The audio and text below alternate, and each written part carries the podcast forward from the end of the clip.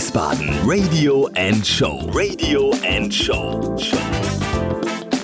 Heute mit der Rubrik Gesichter und Geschichten von und mit Nico Lange. Hallo und herzlich willkommen erstmal in 2019 und dann natürlich zu einer neuen Ausgabe von Wiesbaden Radio and Show aus der Rubrik Gesichter und Geschichten. Ihr erinnert euch, ich stöbere im Wiesbadener Einzelhandel nette Menschen in ihren Läden auf und erzähle ihre Geschichte. Das Ganze wird heute unterstützt von Glücksleben, einem kleinen, aber feinen Shop auf der Sonnenberger Straße, in dem man alles findet, was es in den eigenen vier Wänden noch schöner macht. Tolle Accessoires, Bilder, Geschirr und Decken. Und wenn ihr den kleinen Showroom besucht, der immer freitags geöffnet hat, gibt es meist einen Kaffee und manchmal auch etwas Prickelndes. An den anderen Tagen könnt ihr unter glücksleben-shop.de schon mal stöbern. So, nun aber zurück zu unserem kleinen heutigen Kleinod. Ich bin in der Taunusstraße im unteren Teil gegenüber von Dale's Cake neben dem Yoga Lover Studio und schaue durch das große Schaufenster vorbei an viel bunter Wolle in das lachende Gesicht eines ganz besonderen Menschen, der seinen Laden Herr von Strick getauft hat. Na dann, mal rein.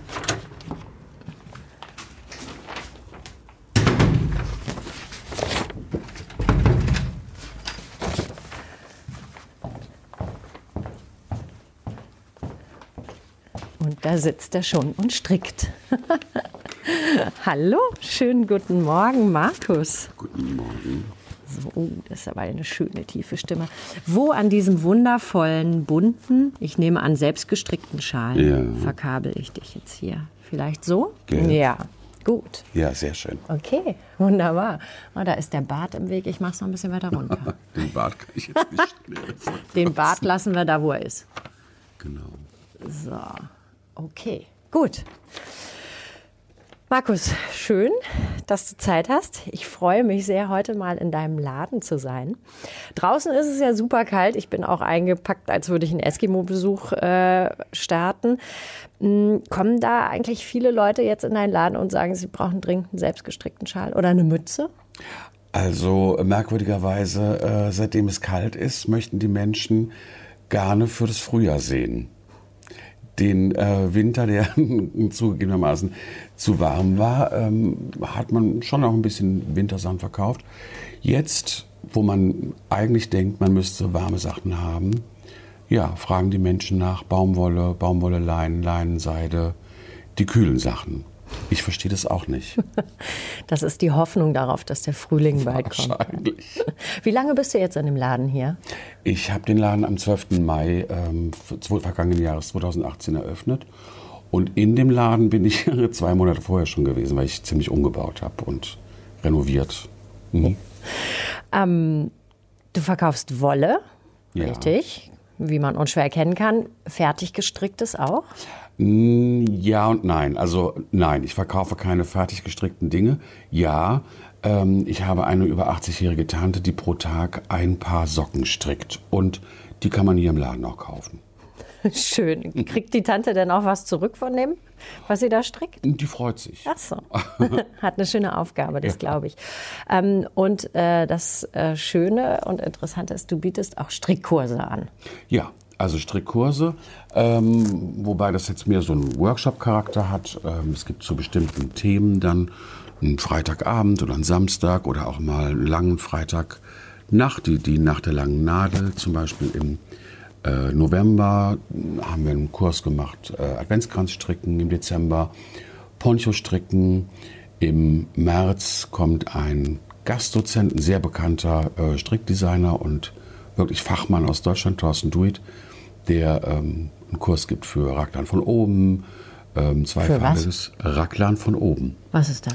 Das ist äh, eine sehr, sehr angesagte äh, Methode, einen Pullover zu stricken. Also äh, Top-Down heißt das, nennt man das im Englischen.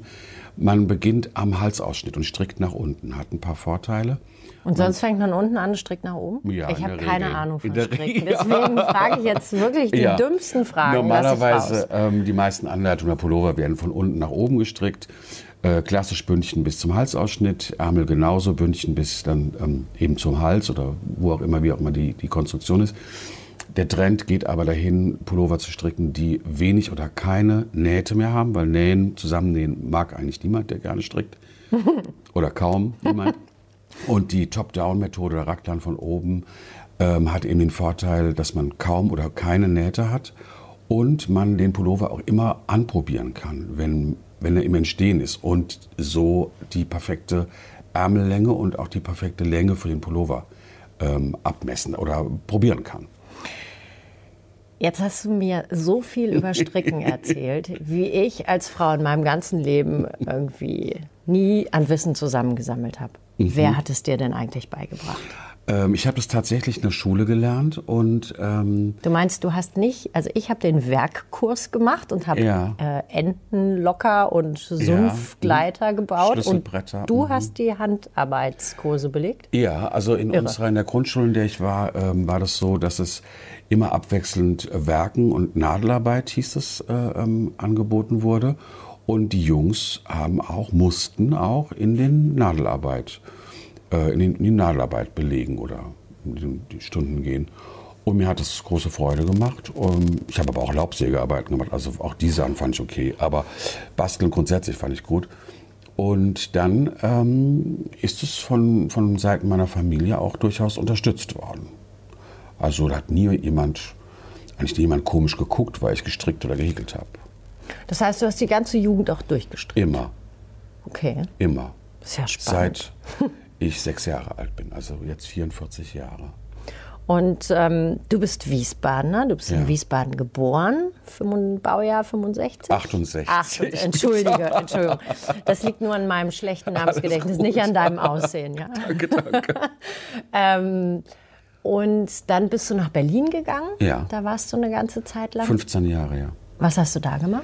Ähm, ich habe in Berlin studiert, also ich habe in Mainz angefangen zu studieren bin dann ähm, Anfang der 90er nach Berlin gegangen, weil irgendwie sind alle nach Berlin gegangen. Und ähm, ich habe dann dort äh, zunächst mal fertig studiert an der Humboldt-Uni.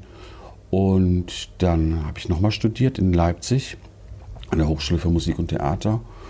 Ähm, habe aber immer meine Wohnung in Berlin oder eine Wohnung in Berlin behalten. Und ja, da habe ich die unterschiedlichsten Dinge gearbeitet. Also ich habe an der Oper gearbeitet, ähm, in Basel, ich habe Dramaturgie studiert, ähm, noch mal in Leipzig in der Musikhochschule. Und dann auch mal ein eigenes Ensemble gehabt mit einem Freund ähm, in Berlin, wo wir zeitgenössische ähm, deutsche Stücke aufgeführt haben. Ja. Also du kommst schon aus der künstlerischen, ja, kreativen ja, Ecke. Absolut. Und dann bist du irgendwann wieder zurück nach Wiesbaden. Ja, dann. Und warum bist du dann nicht ans Theater gegangen?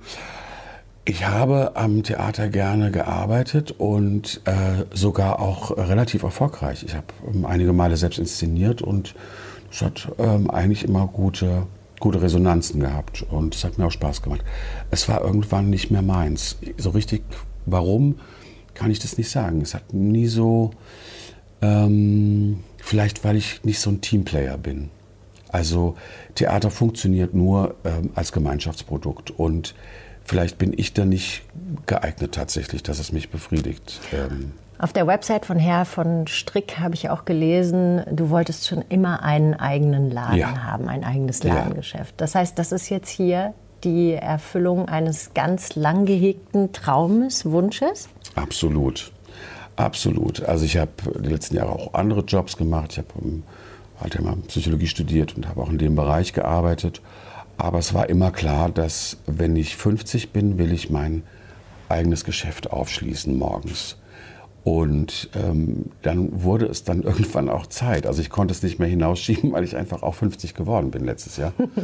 Und ähm, dann habe ich meinen Beruf an Nagel gehangen in 2017, habe ein Existenzgründerseminar besucht und ähm, angefangen, ja, Businessplan zu schreiben, solche Dinge, so ein bisschen einfache Buchführung mir anzueignen und ähm, nach Ladengeschäften zu schauen und dann, ja, dann ist es auch tatsächlich passiert.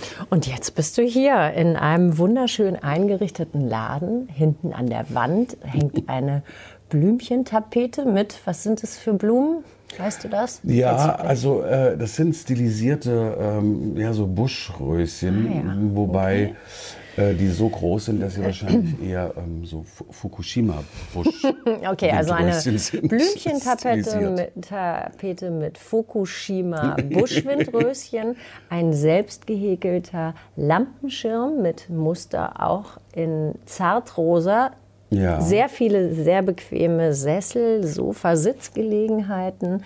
Ein bisschen Grün ist auch da und natürlich an den Wänden überall wirklich schöne Regale mit sehr viel bunter Wolle drin. Da komme ich gleich nochmal drauf zu sprechen. Was ich total spannend finde, ist, dass du ja, ähm, also Stricken finde ich, ist irgendwie in meinen Augen so ein Hype. Also klar, unsere Mütter und Omas haben gestrickt ähm, und dann natürlich irgendwie so ein bisschen klischeehaft besetzt. Die Sozialpädagogen damals in den Vorlesungen haben auch immer gestrickt. Mhm. Dann wurde das wieder total hip. Seit ein paar Jahren strickt Brigitte jedes Jahr Hunderttausende von Euro zusammen für syrische Flüchtlingskinder mhm. mit einem Schal. Da strickt die ganze Republik. Äh, wie kommt das? Was passiert mit den Menschen, wenn die stricken? Also ich glaube, dass es das so einfach nicht zu beantworten ist. Ähm, Stricken hatte man Hype in den 80ern, ist dann völlig weg gewesen. Ähm, jetzt hat es eine, einen anderen Aufwind und der ist, glaube ich, dauerhafter. Das, und Stricken auch nicht nur isoliert zu betrachten, sondern dass sehr viel Do-it-yourself gemacht wird. Es wird wahnsinnig viel genäht. Also Nähen ist eigentlich ein noch größerer Hype als Stricken. Ähm, basteln, also Dinge selbst zu gestalten. Ich glaube, also daneben, dass es ähm, sich positiv auf die Psyche auswirkt und ähm, nicht nur auf die Psyche, sondern auch auf auch andere Krankheiten, dass es total entspannend äh, sein kann und schön ist, etwas zu gestalten, ist es ein Gegen, eine Gegenbewegung oder ein, ein Gegenentwurf zu einer immer stärker gewordenen abstrakten Form des Zusammenlebens und des Kommunizierens. Also wir sind ständig mit, mit ähm, abstrakten Freunden beschäftigt. Die wir nicht mehr ähm, sehen, die wir noch auf dem sehen. kleinen Bildschirm hier. Mhm. Genau. Ähm, führen Kommunikation mit Menschen, wo wir gar nicht wissen, ob die existieren oder ob die Namen stimmen. Also es ist so abstrakt geworden und so ähm, nicht fassbar. Und nicht fassbar ist der Stichpunkt. Anfassen muss man beim Stricken. Man fasst das Material an, was schon mal schön ist oder sollte schön sein. ähm, es gibt auch Material, was ich nicht schön anfasst. Das versuche ich auch nicht äh, im Laden zu haben. Ähm, und diese Zeit mit sich selbst mit einem schönen Material zu verbringen, ähm, ist, ist ausgesprochen, ist, ist für mich der Gegenentwurf zu so einer abstrakten, digitalisierten, kalten Form des, des ja, Lebens. Frei nach dem Motto, wenn ich keinen Partner habe, dann stricke ich mir einen. Dann stricke ich mir einen. genau. Ja. Ich habe mal so einen Töpferkurs gemacht ähm, und ich kann das. Verzeihung so ein bisschen nachvollziehen, weil ich hatte das Gefühl, wenn ich da an dem Ton rummansche, dann bin ich wirklich irgendwie bei mir und mhm. bei der Sache. Mhm. Und äh, ich hatte nicht dieses Kopfkino, mhm. sondern man ist doch so konzentriert mit dem, was man da in seinen Händen hält. Und ich war immer zutiefst zufrieden. Ist das auch das Feedback, was du von ja. deinen Leuten bekommst, ja. die hierher kommen? Ja, deswegen sage ich auch ähm, eigentlich gar nicht so Kurse, sondern wir sitzen eigentlich mehr zusammen und stricken oder häkeln manchmal auch äh, miteinander. Und die unterschiedlichsten Menschen tauschen sich aus über Form, über Farbe, über Techniken, geben sich Hilfe. Menschen, die sonst wahrscheinlich gar nicht miteinander sprechen würden. Und zwar sprechen die persönlich und sitzen auf dem gleichen Sofa bei mir. Also das ist der, das ist das Gegenteil. Und ähm, dieses Entstehen, dieses Stolzsein auch auf etwas, was man schafft, ähm, auch vielleicht mal eine komplizierte Anleitung versuchen zu verstehen, die in einer fremden Sprache geschrieben ist. Das ähm, kann mit Hilfe, das kann eine unheimliche Befriedigung ähm, bringen. Und das sehe ich auch bei den Menschen, die, die hierher kommen. Ja. Strickst du aus Zeitschriften oder wie funktioniert das dann? Ja, sowohl als auch. Ja. Also es gibt komplizierte, ich habe viele Zeitschriften, Magazine und Bücher hier. Also es liegt aber auch daran, dass mein äh, Partner irgendwann keine Lust mehr hatte, dass die ganze Wohnung voller Zeitschriften und Magazine zum Thema Stricken vollgerümpelt wird. Also ich musste eigentlich einen Laden auch aufmachen, um den ganzen Krempel loszuwerden. Nein, das stimmt natürlich nicht. Also es, ein, es bringt Anregungen. Ähm, und äh, das hilft schon mal. Also die, die es, gibt, ähm, es gibt Strickerinnen und Stricker, die sehen Material und sofort haben die eine Idee, was daraus entstehen kann. Und dann gibt es Leute, die brauchen einfach eine Anregung, ein Bild und dann sucht man Material mhm. zusammen und darüber entwickelt sich ein Projekt komplizierte Sachen, also wie Stephen West, das ist so einer der angesagtesten Designer im Stricken im Moment, der völlig aufgeräumt hat mit so einem, mit so einem Klischee von, von Spießigkeit oder, oder Kleinkariertheit bei selbstgemachten Sachen.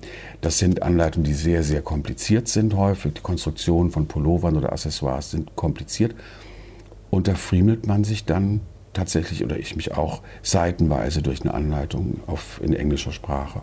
Und äh, das Spannende ist ja auch, also nochmal zurück zum Klischee. Mhm. Es kommen ja nicht nur Frauen, zu Nein. dir kommen auch Männer. Ja. ja. Wie war das, als du den Laden aufgemacht hast? Hast du eine, auf deiner Website, Facebook, Instagram, hast du beides, richtig? Ja, habe ja. ich beides. Ähm, Herr von Strick, hast du geschrieben, Dienstagabend, Mittwochs. Männer, Mittwochabend, mhm. Männerstrickkurs? Ja, also. Und dann? Was äh, passierte? Das passierte, also ich kannte schon ein paar ähm, Betroffene, also Männer, die stricken oder häkeln. Und ähm, ich weiß, dass es solche Angebote nicht oder kaum gibt hier in der Region. Und ähm, dann fingen wir an mit drei äh, Männern, die wir uns zusammengesetzt haben. Und dann haben wir ein bisschen ausgeharrt und dann kommen immer neue dazu. Und das ist so schön, weil ähm, das sind wirklich Freunde. Also das sind Freunde mittlerweile. Unterschiedlichste Männer, unterschiedlichen Alters, unterschiedlicher ähm, ja, Berufszweige oder auch Rentner oder so. Ähm, und die einen, die diesem Hobby frönen. Und, und, die sitzen dann hier um den schönen ovalen genau. Holztisch Wollknäuel auf dem Tisch, ja. Stricknadeln in der Hand und dann erzählen die sich ihr Leben, stricken genau. und, und, ab und zu genau. fluchen sie, wie wir auch, Mist, Absolut. Masche verloren. Absolut. Wir schauen auch ähm, Fernsehen, wir schauen auch Fußball und trinken Bier und also Sachen, die Männer einfach auch so machen, klischeehaft. Mhm. Ja. Also ich trinke gerne Bier und ich gucke gerne Fußball und ich stricke gerne. Also ähm, ja, und ähm, wir tauschen uns aus über Projekte. Und was mir wichtig ist dabei, ist, dass es noch nicht üblich ist, dass Männer in der Öffentlichkeit stricken. Ich stricke auf Zugfahrten und ich kann auch damit leben, dass es da komische Blicke gibt mhm. oder wirklich dämliche Bemerkungen. Zum Beispiel? Was war Zum die Beispiel, dämlichste so? Ach, wie niedlich. Also niedlich. Ich bin 1,83 groß, wiege fast 100 Kilo und habe eine Schuhgröße 47. Also niedlich ist ja, was anderes. Super niedlich. Ja, wirklich was anderes. Und, ähm, und es gibt Männer, die ähm, vielleicht auch aufgrund ihres Berufes oder so, ähm, sich nicht trauen, in der Öffentlichkeit zu stricken. Und dann ist das hier ein geschützter Ort, mittwochs ab sechs. Und äh, anfangs haben wir uns einfach getroffen und haben gestrickt. Jetzt ist es so, dass wir um oder ich um 18 Uhr oder um Viertel nach sechs die Tür auch abschließen und dann ist das hier, dann dürfen hier nur noch Männer rein. Ja, du hast erzählt, es kam mal eine Touristengruppe ja. mit äh, Amerikanerinnen, die Fotos gemacht Fotos, haben. Fotos, Fotos, ungefragt Fotos, Videos oder sonstiges.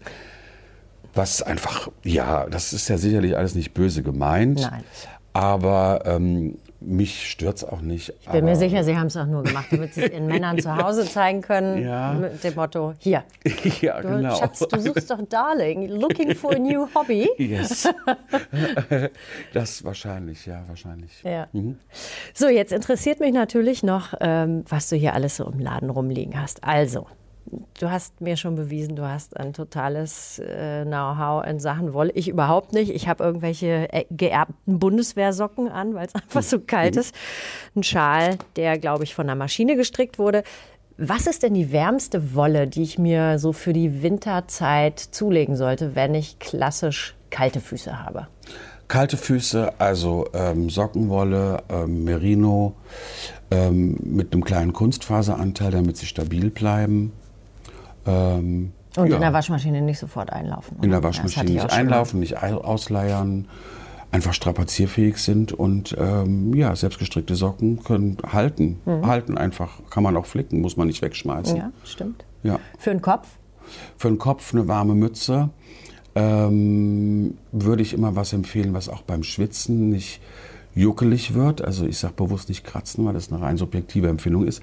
Ähm, ich würde Alpaka-Mischungen bevorzugen, weil sie, oder reines Alpaka, weil es wärmt und wärmeregulierend ist. Also heißt, dass man kaum schwitzt damit. Ne? Bei einer reinen Wolle oder Woll-Kunstfasermischung kann es schon sein, dass es dann mal dass man einfach so eine feuchte Kopfhaut bekommt. Ja. Und um den Hals, da habe ich häufig das Problem, dass das dann so knüllig wird, weil mhm. man den ja immer ummacht und dann reibt er auf der Jacke oder der reibt an der Tasche vorbei. Was empfiehlst du so für, mhm. für den Hals? Wenn es nur warm sein soll und nicht unbedingt noch wahnsinnig schön, ähm, Merino, Merino-Wolle, also eine feine Schurwolle, die gut waschbar ist in der Regel der Fälle.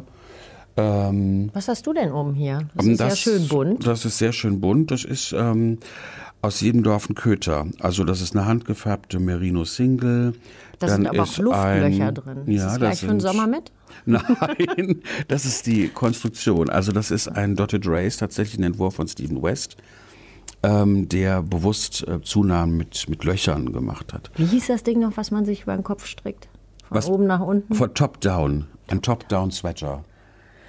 Du siehst also an mir, äh, findest du keine begabte Strickerin. Ich kann mir nicht mehr die Begriffe merken. Aber äh, Alpaka Merino Seide. Wie lange du denn an so einem Schal? Den habe ich im Urlaub in Irland gestrickt mhm. ähm, und sogar auch im Auto. Also ich bin nicht gefahren. Wollte sagen. Nein, ich Kannst bin nicht du gefahren. eben lenken? Ich muss die Ich muss gerade mal genau, ich muss gerade mal eine Zunahme machen. also ähm, also so liebstes Material im Moment für mich oder diesen Herbst Winter war waren Mischungen Alpaka Merino Seide ähm, die habe ich auch fair gehandelt hier und äh, die einfach luftig ist, warm hält und, also wir haben es vorhin schon gehört, ich habe Dracker Bart, ähm, auch am Bart nicht aufschubbert. Mhm. Wo kommt denn die Wolle so her? Was ist denn so der, der, äh, ja, der Hauptzulieferer von Wolle? Gibt es da so ein bestimmtes Land? Oder? Mm, kann man eigentlich kaum sagen. Also es gibt viel Alpaka aus Peru oder mhm. aus Südamerika. Ganz klar, also das ja klar, hier sind die ja auch nur zum Streicheln. Zum Streicheln, genau. Ähm, Merino wird eigentlich fast überall produziert. Das ist ein Schaf, ne? Merino ist ein Schaf. Äh, Seide, also ähm, Seidenraupe Rohware wird in der Regel auch in China produziert. Es gibt auch gute Qualitäten und dann in Italien weiterverarbeitet. Ne? Mhm. Ne? Ähm, England, also ist ein Gibt es auch Ziegenwolle? Ja, äh, die, die Kaschmirziege zum ah, Beispiel. Ah, okay. Kaschmir ist eine Ziege. Ähm, also Schaf, Ziege, Ziege, Seidenraupe. Seidenraupe. Welche Tiere geben noch Kamel. Wolle? Kamel. Äh, Kamel, ich habe Kamel. Kamelwolle. Okay. Ähm, da die hervorragend geeignet ist für Allergiker, weil Kamelwolle ähm, kein, kein äh, Wollfett hat. Und die meisten Allergiker, also was Wollallergiker, sind allergisch gegen das Lanolin, mhm. also das Fett in, ähm, mhm. in der Wolle. Sonst stehe ich persönlich auch äh, sehr auf äh, Wolle aus England, also aus Yorkshire, West Yorkshire Spinners, die sehr ursprüngliche Shetland-Garne haben und aber auch ein besonderes, eine Schafrasse auch, ähm, oder aus einer Schafrasse Wolle machen, das Wensleydale-Schaf, äh, was es kaum hier in Deutschland zu kaufen gibt, das einen unheimlich schönen Glanz hat und sehr strapazierfähig ist und auch noch so eine leicht moherige Anmutung hat, ohne so moher zu sein, mhm. also ohne so fein oder so, sondern auch ein bisschen ruppig. Okay.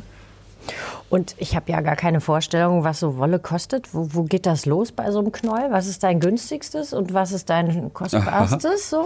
Also äh, ich habe, ich biete, also ich biete bestimmte Garne gar nicht an, die im sehr günstigen, sagen wir mal, Bereich liegen. Also Klar. ich versuche, soweit es möglich ist, auf Kunstfasern zu verzichten. Mhm. Ähm, ich lege großen Wert auf die Haltbarkeit, auf die Qualität. Also ich habe eine äh, hochfeine Merino, die waschbar ist, äh, Superwash ausgerüstet aus Portugal. Da kosten 50 Gramm, 125 Meter Lauflänge, 5,95 Euro. Wie weit komme ich damit? Kann ich da einen Socken mitstricken mit 125 Na, mit dem Garn würde ich keine Socken stricken, so. weil es keine Kunstfaserbeimischung hat. Ich habe ein Sockengarn zum Beispiel aus äh, England für 8,95 Euro, 100 Gramm. Reicht bei Herren bis 44, 45 ein Paar. Das Schon teuer. niedlich wie im Gewürzeladen, so 100 Gramm. ja, absolut. Von dem kleinen Schaf hätte absolut. ich gerne in rosa.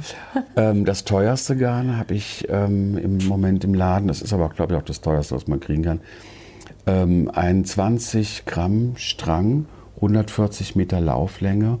Das ist der Unterbauch des Moschusbüffels und das wird ausgebürstet. Die 20 Gramm kosten 79,95 Euro. Respekt. Na gut, wenn man so einen Büffel den Bauch rasiert, oder muss er aber auch ausbürstet. Muss ich auch was möchte für mir kriegen. auch gar nicht vorstellen, was man mit dem Büffel.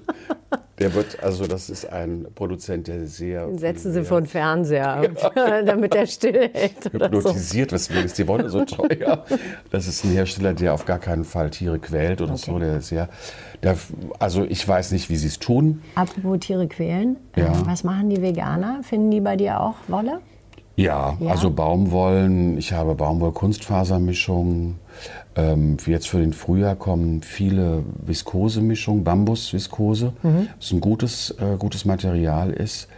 Ähm, ja, also Baumwolle, Baumwolle ist erstmal der Klassiker für Veganer, Baumwolle-Kunstfasermischung. Also die werden hier auch glücklich. werden auch glücklich. Also ich äh, höre schon, wir können noch zwei Tage weiter über äh, Wolle und Fäden und Farben parlieren, aber ähm, was für Menschen so in deinen Laden kommen, das haben wir ja schon erfahren.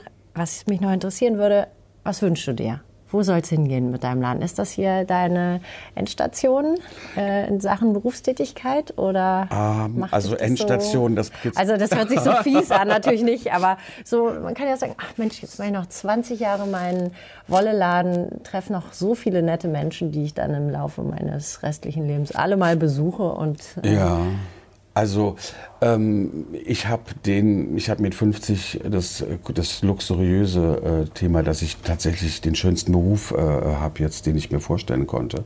Ich war noch nie so glücklich mit einem Beruf wie jetzt mit dem.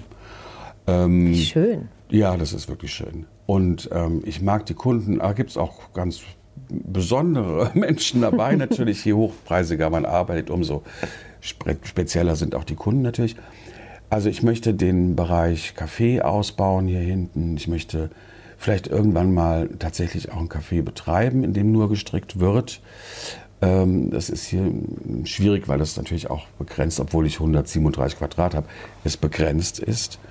Und ähm, es gibt durchaus auch die Möglichkeit, noch ein zweites Geschäft zu machen. Oder ähm, mir, mir fehlt, also man sieht es ja vielleicht auch ein bisschen im Laden, dass meine Puppen haben jetzt nicht nur einen Pulli an oder einen Schal umgewickelt. Es geht auch um Mode. Also es soll auch eine, eine modische Aussage haben und, und Handarbeiten befreien von, von so einem Klischee von so ein bisschen Bieder. Also Bieder ist es bei mir, glaube ich, nicht. Das kann man Nein. mir nicht unterstellen. Also Mode, Süß vielleicht. Süß, ganz niedlich. Ganz niedlich, ja. Eins, Also mir, mir 87, gefällt niedlich. noch die Idee, vielleicht eine, eine Jeansmarke oder so dazu zu haben, die auch die nachhaltig produziert. Ähm, da gibt es welche, die gut zur Ware passen würden, die auch gut zu meinen Kunden passen. Und so ein bisschen weg von diesem, ich bestelle mir was, wenn es mir nicht gefällt, bestelle ich's, schicke ich es zurück oder schmeiße es weg. Also da- so ein bisschen Ja. rauskommen, ja. Das ist vielleicht so für die Zukunft. Also ich wünsche dir ganz viel Erfolg. Vielen Dank. Auf dass noch viele wilde Menschen in deinen Laden kommen, ihren Weg hierher finden. Nero-Straße Nummer 3. Da sind wir im Herrn von Strick. Ich danke dir ganz herzlich für dieses super auch. interessante Gespräch. Und ja, schaut es euch einfach an. Es ist, äh, allein das Logo ist schon geil. Und der Markus ist äh, mit seinen 1,87 wirklich niedlich. Oder süß? Wie war's? Egal. Geht einfach hin und überzeugt euch. Markus, alles Liebe, alles Gute. Vielen Dank. Und ich danke dir. Vielen Dank. Ciao. Ja, ciao. Das war Wiesbaden Radio and Show. Radio and Show. Von und mit Nico Lange.